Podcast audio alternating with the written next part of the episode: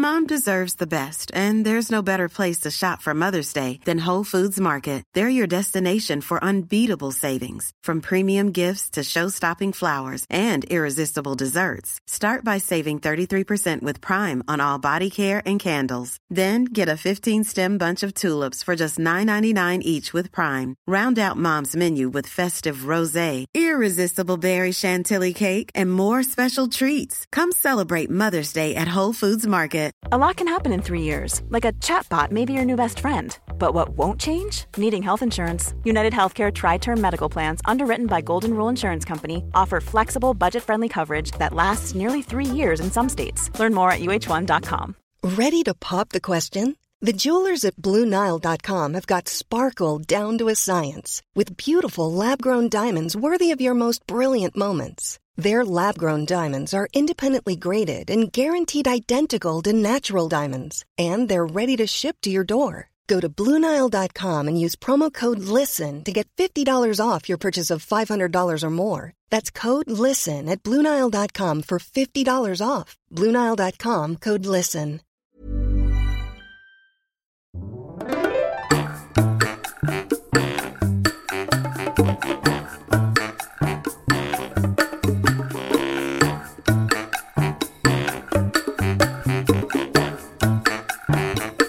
Hola, ¿qué tal? Esto es How to Spanish Podcast. Yo soy David. Y yo soy Ana. Durante estos últimos dos años, la humanidad se ha enfrentado a cosas súper difíciles, ¿no?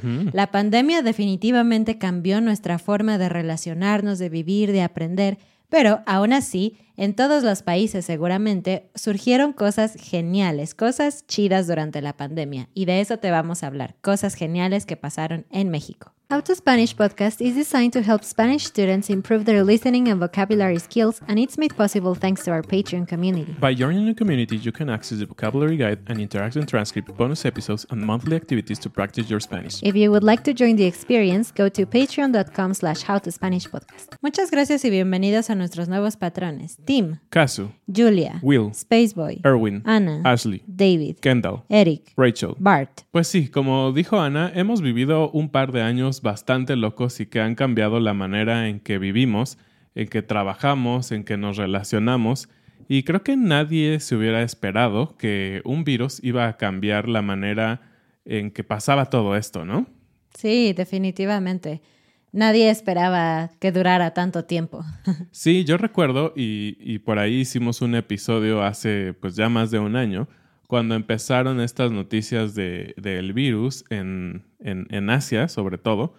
Y yo recuerdo que mi expectativa era como, ah, eh, ok, es un virus más, no creo que llegue y si llega va a ser como muy ligero porque teníamos en la mente lo que pasó en el 2008, más o menos, 2009, cuando eh, tuvimos el H1N1, ¿no? este, este virus aviar que pues sí llegó a varios países, pero digamos no pasó a mayores. Obviamente hubo gente que murió o que estuvo enferma muy grave, pero no a las dimensiones de este virus que, con el que estamos viviendo hoy en día. Sí, ya quedó claro que el tema del virus es complicado, es molesto, es triste, pero aún así creo que algo genial es que a veces durante las adversidades la gente encuentra maneras de ayudar, encuentra formas de hacer la situación un poquito mejor. Y eso me gusta mucho, porque a mí personalmente me cuesta un poco de trabajo. Cuando algo es negativo, yo lo veo muy negativo y me cuesta mucho trabajo encontrar lo positivo. Y David sabe que es verdad. Pero es un buen ejercicio ver lo que otras personas están haciendo, cómo ellos sacan lo mejor de una mala situación. Y bueno, eso nos puede inspirar. Y finalmente es genial escuchar buenas noticias dentro de los problemas, ¿no? Claro, siempre eso te da un poco de ánimo y suena un poco extraño, pero sí como esa esperanza en la humanidad y que todo va a estar mejor. Al final es lo que todos queremos, ¿no? Que todos seamos medianamente, sé que es imposible que todos seamos felices y no haya enfermedad y todo eso, pero bueno, que todos podamos vivir lo mejor posible. Creo que una de las preocupaciones principales o de los principales problemas que trajo la pandemia, aparte del tema de salud, fue el tema del trabajo, ¿no? Eh, cambió nuestra forma de trabajar de muchos de nosotros. Algunos otros perdieron su trabajo tristemente. Algunos negocios tuvieron que cerrar o no podían operar en los horarios en los que generalmente lo hacían. Así que al haber este tipo de restricciones, pues hubo gente que se dedicó a pensar en justamente estas personas que estaban pasando por problemas difíciles y que, bueno, necesitaban dinero para medicinas, comida, etcétera. Sí, y si tú eres una de estas personas, si tú tenías un negocio que durante la pandemia tuvo eh, problemas, pues es muy fuerte, ¿no? Y es algo que quizá para alguien como nosotros, que trabajábamos ya desde antes en línea, tal vez no fue tan fuerte, pero para muchas personas así lo fue. Entonces, una de las empresas o movimientos que trató de hacer algo en México para ayudar tenía que ver con comida, porque bueno, es lo principal, ¿no? Es lo que todos tenemos que tener eh, para sobrevivir, ¿no? Hubo muchas formas de ayudar, pero la más chistosa era tomar la comida y lanzarla por la ventana. Así como lo escuchas, lanzar comida por la ventana. Sí, sí, sí. Y bueno, no era que agarraras y prepararas 10 tacos y, agarrar, y los aventaras y la gente así abajo como cachando. No, no, no, eso suena demasiado como una película. Sino más bien, la idea es que productos, obviamente no perecederos o que estuvieran en empaques que resistieran, eh, digamos, latas o bolsas de arroz o de frijol, había una asociación que hizo un hashtag para las redes sociales y se llamaba Avienta una despensa. Entonces tú te parabas en tu edificio, en tu casa, y ellos pasaban en, en unas camionetas y se bajaban. Entonces si tú tenías algo que regalar para las personas que estaban teniendo problemas, ellos se acercaban y capturaban lo que tú lanzabas. Entonces la gente empezó a aventar justamente pues muchos tipos de comida que eran fáciles de guardar y que pues bueno, no se iban a romper si alguien no la agarraba, ¿no? Esta campaña fue organizada por Tent, que es una compañía que realmente se dedica a organizar eventos. Pero obviamente no hubo eventos durante al menos la primera parte de la pandemia. Y a una persona de esta compañía se le ocurrió la idea cuando escuchó que abajo de su departamento había alguien tocando música. En México a este tipo de músicos les llamamos los organilleros, que traen como una caja que gira y toca una canción. El organillo. O también hay personas que llegan con una marimba a tocar abajo de las casas. O trompetas o algo así. Es, un poco chistoso, pero es música a domicilio. Entonces, digamos, tradicionalmente la gente se asoma por su ventana y lanza monedas para estas personas. Pero en este caso, una persona dijo, híjole, no tengo dinero, pero tengo comida, tengo atún y frijoles, ¿te los puedo dar? Y así fue como a esta persona se le prendió el foco y dijo, ah, tal vez la gente no puede ayudar con dinero, pero sí puede ayudar con comida. Claro. Y no solo la iniciativa privada o los emprendedores tuvieron grandes ideas. También en México hay una secretaría, es decir, forma parte del gobierno, que se llama Civiso, que es la Secretaría de Inclusión y Bienestar Social.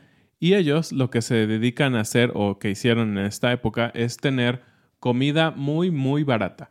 Por solo 11 pesos, 11 pesos es decir, como 50 centavos de dólar, tú podías tener una comida completa, es decir, dos sopas, un plato fuerte y pan y agua. Entonces, es una ganga, ¿no? Es súper barato. Obviamente este tipo de comida estaba subsidiada por el gobierno, no es que te vayan a dar una comida de 11 pesos, qué miedo, ¿no? Creo, que, creo que ninguna comida costaría 11 pesos. Pero era una gran manera en que personas que tenían poco trabajo, es decir, tenían ingresos mucho menos de lo que normalmente tenían, podían pagar una comida completa. Y para algunos tal vez era su única comida completa del día. Entonces, sin duda, es una gran iniciativa. Y no solo eso, porque una, por una parte están las personas que perdieron sus trabajos, pero por otra parte también está la gente que están afuera de los hospitales esperando noticias de alguien o trabajando allí, yo qué sé. Y también existía una cosa que se llama come móviles, como batimóvil, pero de, comida, comida. que eran esta especie de cochecitos que llevaban comida afuera de los hospitales y en este caso la comida era gratis, así que fue una gran iniciativa quitarles de encima el peso de pensar en qué comer o moverse o gastar dinero para comida a esas personas que estaban en el hospital. Claro, creo que también es una manera de honrar o dar gracias a estas personas que pues estaban literalmente arriesgando la vida por tratar de salvar a otros, ¿no? Es una gran manera. Otra de las cositas que pasaron durante la pandemia que fueron como muy raras y únicas en su tipo fue que al menos al principio de la pandemia en México muchas calles quedaron vacías, ¿no? porque pues la gente no quería salir o no tenía que salir a trabajar, trabajaba desde casa, yo qué sé, y en una ciudad tan grande como Ciudad de México, pues eso se nota porque vivas en donde vivas prácticamente, siempre hay mucho movimiento afuera. Y bueno, a los extranjeros les gusta mucho el centro de las ciudades porque es como colonial, colorido, muy bonito, mucha comida, todo eso. Pero la verdad es que creo yo que los centros de las ciudades es donde se junta el turismo, no solo extranjero, sino local. A muchas personas que incluso viven en esa misma ciudad les gusta mucho pasar el sábado o el domingo, el fin de semana, en el centro, que además, al menos en Ciudad de México, concentra una gran, gran cantidad de negocios de todo tipo. Puedes comprar eh, ropa, comida, plantas, juguetes, electrodomésticos, lo que tú quieras en el centro. Sí, y, cabe decir que normalmente tienen precios muy bajos porque se vuelve como un círculo vicioso económico. Hay mucha gente y por lo tanto los que venden pueden comprar también en grandes cantidades y tener buenos precios. Entonces, cuando quieres comprar algo a muy buen precio, tal vez dices, bueno, tengo que ir al centro y es un poquito desgastante a veces porque hay mucha gente y el tráfico y todo eso, pero sabes que vas a obtener un buen precio. Entonces, parte de lo que sucedió es que pues todo esto se fue decayendo. Hubo un momento en que todo estaba cerrado, ¿no? Y bueno, en Ciudad de México y especialmente en los centros, hay algunos tipos de trabajadores que dependen totalmente del turismo y de esta como movimiento constante de las calles. Entre ellos, los que ya mencionamos, los organilleros, estos estas cajitas de música, los que tocan la marimba, pero también hay otros tipos de músicos y poetas y gente así que va allí al centro a demostrar sus talentos esperando que la gente les dé una propina. También, por ejemplo, los ballet parking o los viene vienen. Esta gente que se dedica a acomodar tu coche en un lugar específico o algo así y también los estacionamientos públicos. Todos estos pequeños negocios pues desaparecieron por un momento. Entonces hubo otro tipo de iniciativas muy específicas para ayudar a estas personas que se quedaron pues sí, sin trabajo simplemente porque no había movimiento. Y una manera era que también se les regalaban despensas en algunos centros de acopio. Centro de acopio son esos lugares en donde la gente destina para ir y dejar despensa y alguien que está organizando pone, digamos, su esfuerzo en separar, no sé, si trajeron 10 latas de atún, va a poner una lata de atún en cada una de las bolsas que van a regalar. Y eso es muy común en México porque pues tenemos muchos desastres, ¿no? cuando hay sismos o terremotos, cuando hay huracanes, siempre lo primero que otras ciudades en donde no pasó la desgracia hace es organizar centros de acopios. Entonces mucha gente va, unos son voluntarios para organizar toda la comida y otras personas simplemente llevan su comida. Entonces, en estos centros de acopio estaban dando comida específicamente a estas personas que se quedaron sin trabajo por eh, esto que ya hablamos. Sí, qué, qué buenas iniciativas, definitivamente. Pero también hubo gente muy brillante que decidió sacar a flote su negocio como fuera posible, ¿no?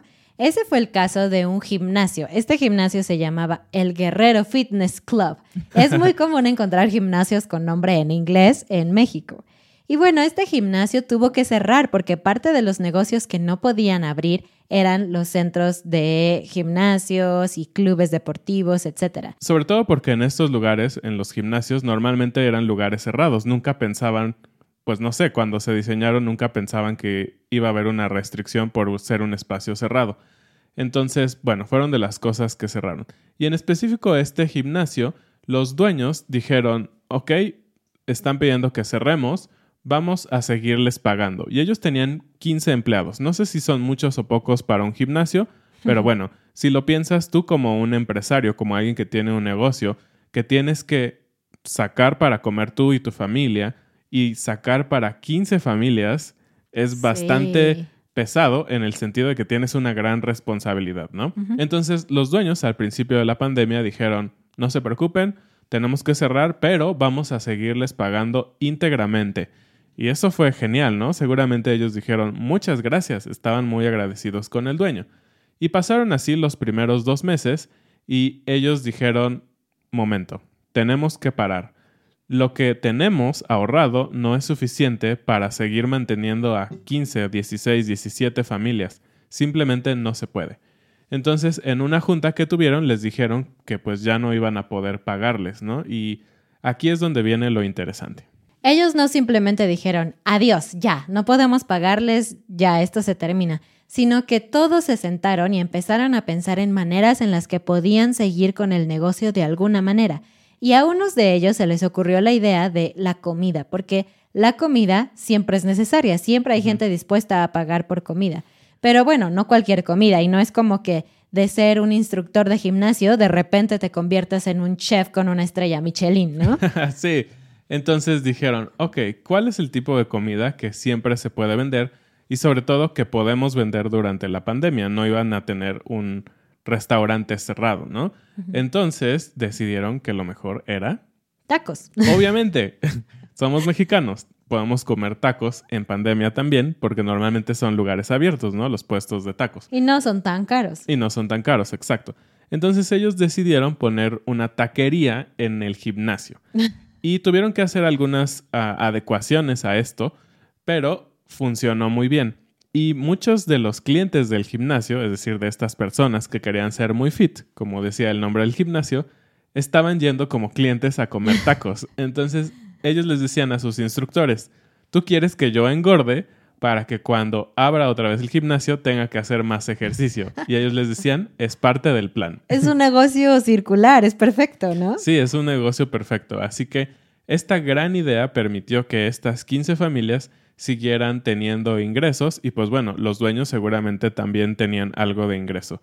Algo interesante aparte de toda esta idea fue que ellos decidieron que como pues realmente no eran expertos en llevar un negocio de tacos, que todos iban a rotar sus trabajos, es decir, una semana uno iba a ser mesero, pero la siguiente semana ese mesero iba a ser el que iba a estar en la caja cobrando el dinero y así sucesivamente. Entonces, me parece que no solo fue una idea brillante el abrir una taquería, sino fue una idea genial que todos podían aprender de este negocio y pues bueno, salir adelante todos y posiblemente tal vez en el futuro ellos iban a poder tener su propia taquería porque sabían cómo funcionaba. Una realidad súper triste de México es que existe mucha pobreza y las familias que viven en pobreza y que necesitan trabajar en la calle, por ejemplo, limpiando parabrisas, vendiendo chicles, diferentes cosas, afuera, muchas veces incluyen a sus hijos en este tipo de trabajo, lo cual es súper triste porque los niños deberían de estar estudiando, jugando, llevando una vida de niños normales,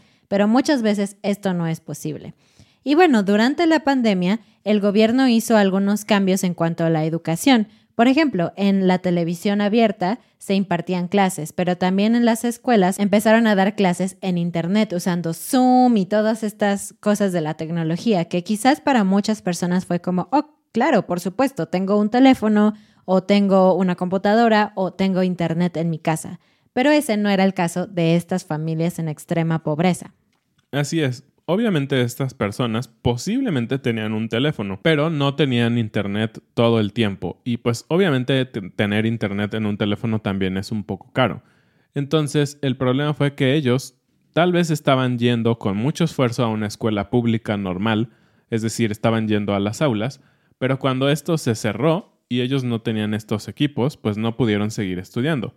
Y fue aquí cuando una asociación se dio cuenta de esta necesidad y dijeron que no podían dejar a estos niños solos, es decir, no podían dejarlos sin que siguieran estudiando por la pandemia y por la falta de equipos tecnológicos e Internet. Esta asociación se llama El Caracol y es una asociación que ya se dedica a trabajar con personas que tienen discapacidad o que son pobres y que generalmente viven o trabajan en las calles de Ciudad de México. Esta asociación creó la escuela Las Mariposas y lo que hace esta escuela es que va a las calles principalmente del centro, que es donde se encuentra una gran mayoría de estas familias, y les da clases a los niños durante una hora.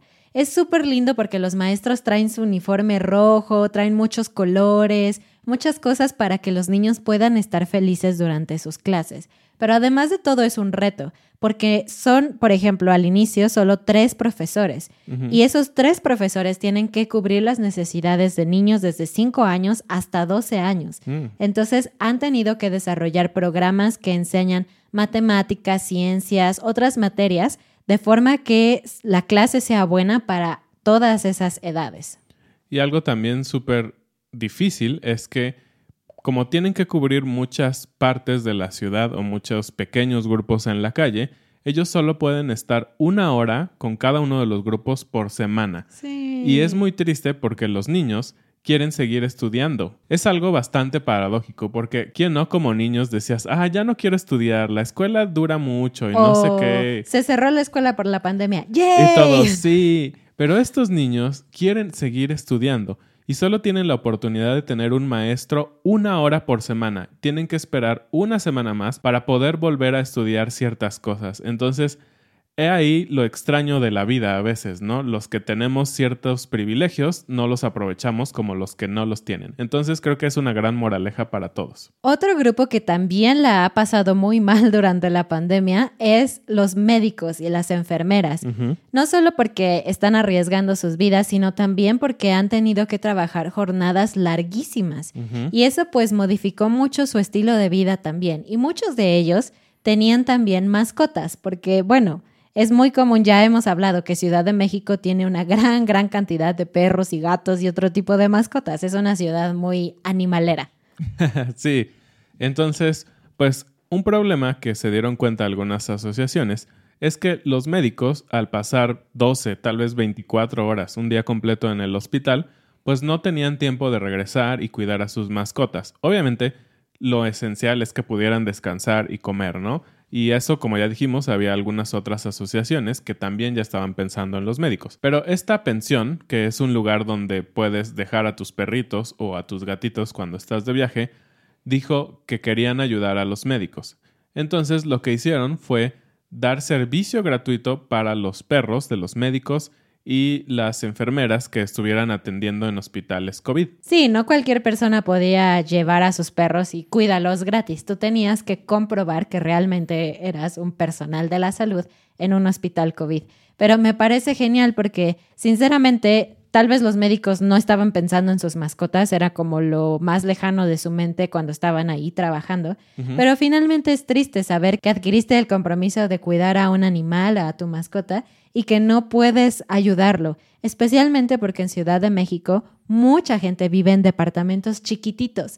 Entonces no es como que tu perro puede estar solo en el jardín, corriendo feliz todo el día. No, está en un espacio muy chiquito y está solo. Y esta guardería no se quedó ahí. También ellos decidieron ofrecer un 50% de descuento para las personas mayores. Se dieron cuenta que muchas personas mayores tuvieron que irse de sus casas y tal vez irse con sus hijos o con tal vez sus hermanos o lo que sea, para tratar de estar con alguien tal vez más joven que pudiera cuidarlos o traer alimentos a la casa y todo eso. Entonces también fue una gran iniciativa, sobre todo pensando en estas personas que pues no iban a poder tener a sus perritos con ellos. Y creo que todas estas iniciativas fueron geniales, ¿no? Y algo que me parece que las une es que todas las personas tuvieron una visión sobre las cosas y las necesidades de otros. Creo que es algo que muchas veces nos hace falta pensar, no solo en pues estar bien nosotros, sino en cómo puedo apoyar un poquito a mi comunidad, ¿no? Como esta guardería, ellos dijeron, bueno, tal vez no voy a poder traer a todos los perros de la ciudad, de los médicos, pero tal vez a los de mi zona y a esos médicos que especialmente estaban pasándola pues difícil por COVID, ¿no? Entonces creo que es una manera en que podemos nosotros apoyar a nuestra sociedad, simplemente ver qué es lo que está alrededor y cuál es ese granito de arena que podemos poner nosotros.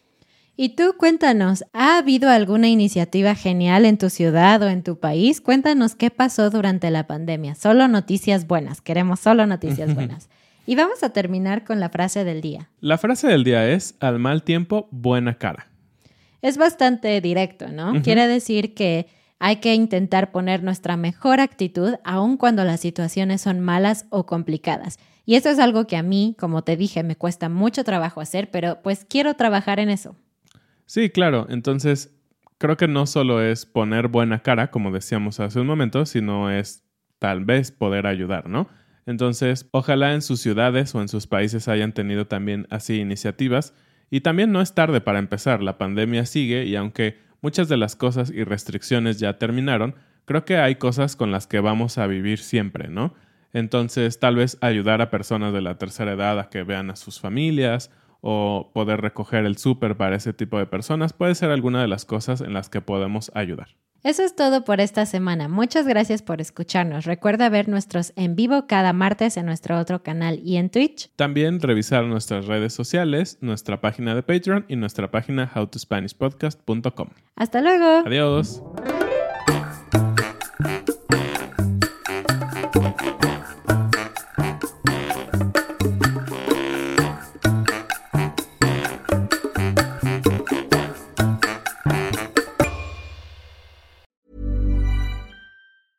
Mom deserves the best, and there's no better place to shop for Mother's Day than Whole Foods Market. They're your destination for unbeatable savings, from premium gifts to show-stopping flowers and irresistible desserts. Start by saving 33% with Prime on all body care and candles. Then get a 15-stem bunch of tulips for just $9.99 each with Prime. Round out Mom's menu with festive rosé, irresistible berry chantilly cake, and more special treats. Come celebrate Mother's Day at Whole Foods Market. Planning for your next trip? Elevate your travel style with Quince. Quince has all the jet setting essentials you'll want for your next getaway, like European linen, premium luggage options, buttery soft Italian leather bags, and so much more. And it's all priced at 50 to 80% less than similar brands. Plus, Quince only works with factories that use safe and ethical manufacturing practices. Pack your bags with high-quality essentials you'll be wearing for vacations to come with Quince. Go to quince.com slash trip for free shipping and 365-day returns.